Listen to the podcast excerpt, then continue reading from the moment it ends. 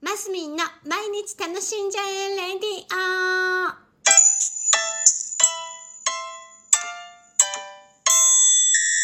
おはようございます。2022年1月26日水曜日マスミンです。ちょっと今日はだいぶ遅くなってしまいました。そう、でもね、でもねじゃない。この頃、お気に入りのポッドキャストを見つけまして、ポッドキャストでいいのかな？ポッドキャストでございます。あの、超相対性理論っていう、もう堅苦しい番組名なんですけど、本当に毎回、あの、楽しませていただいております。あの、えっ、とね、えー喋ってる方々は、学びデザインの荒木博之さんっていう方と、えー古典っていう、あ、皆さんね、起業家なんですよね。学びデザインの荒木博之さんっていう方と、古典っていうのをされてる深井龍之深井龍之介さん。そして、タクラムというところで、渡辺幸太郎さんというね、このお三方が、あの、一つの事柄に対して、ああだ、こうだ、ああだ、こうだと、こう、いろんな視点で物事を掘り下げてって、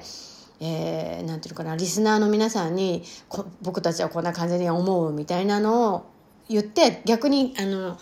僕たちはプロじゃないからっていうところでいろんなでもね発想が素晴らしいんですよ。話していくんですね。でリスナーの方もこう巻き込んでいくっていうかまた意見を聞いてそれをまた掘り下げてみたいな感じでね。今まで例えば美とは何かとか考えることを考えるとかね。あのネットリテラシーのことだったり、えー資本主義のことだったりまあ確かに内容はちょこっとこうなんていうんですか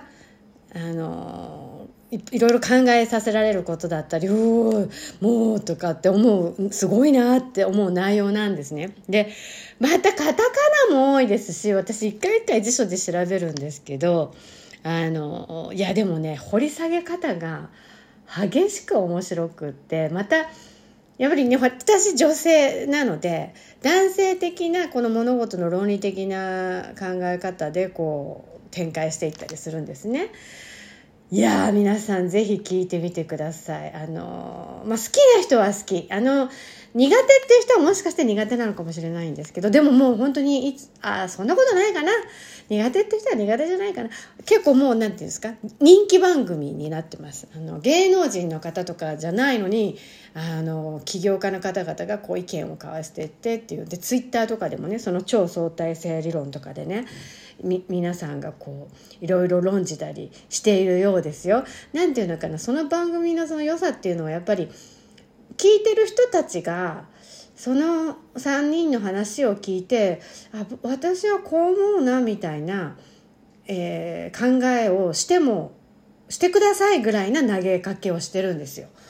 だからなんていうのか参加しやすいっていうか気持ちが。そうでまあでも何何がってやっぱり3人の発想のね違い違う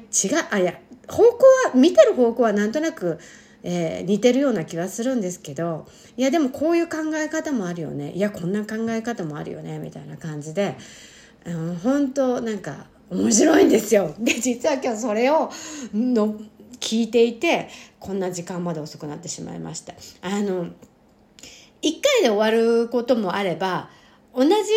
話を 3, 3回ぐらい繰り返すことがあるんですよ。あの掘り下げて掘り下げて掘り下げてってね。そうするとなんとなくこう最後まで聞きたくなっちゃうっていうね。私なんかね。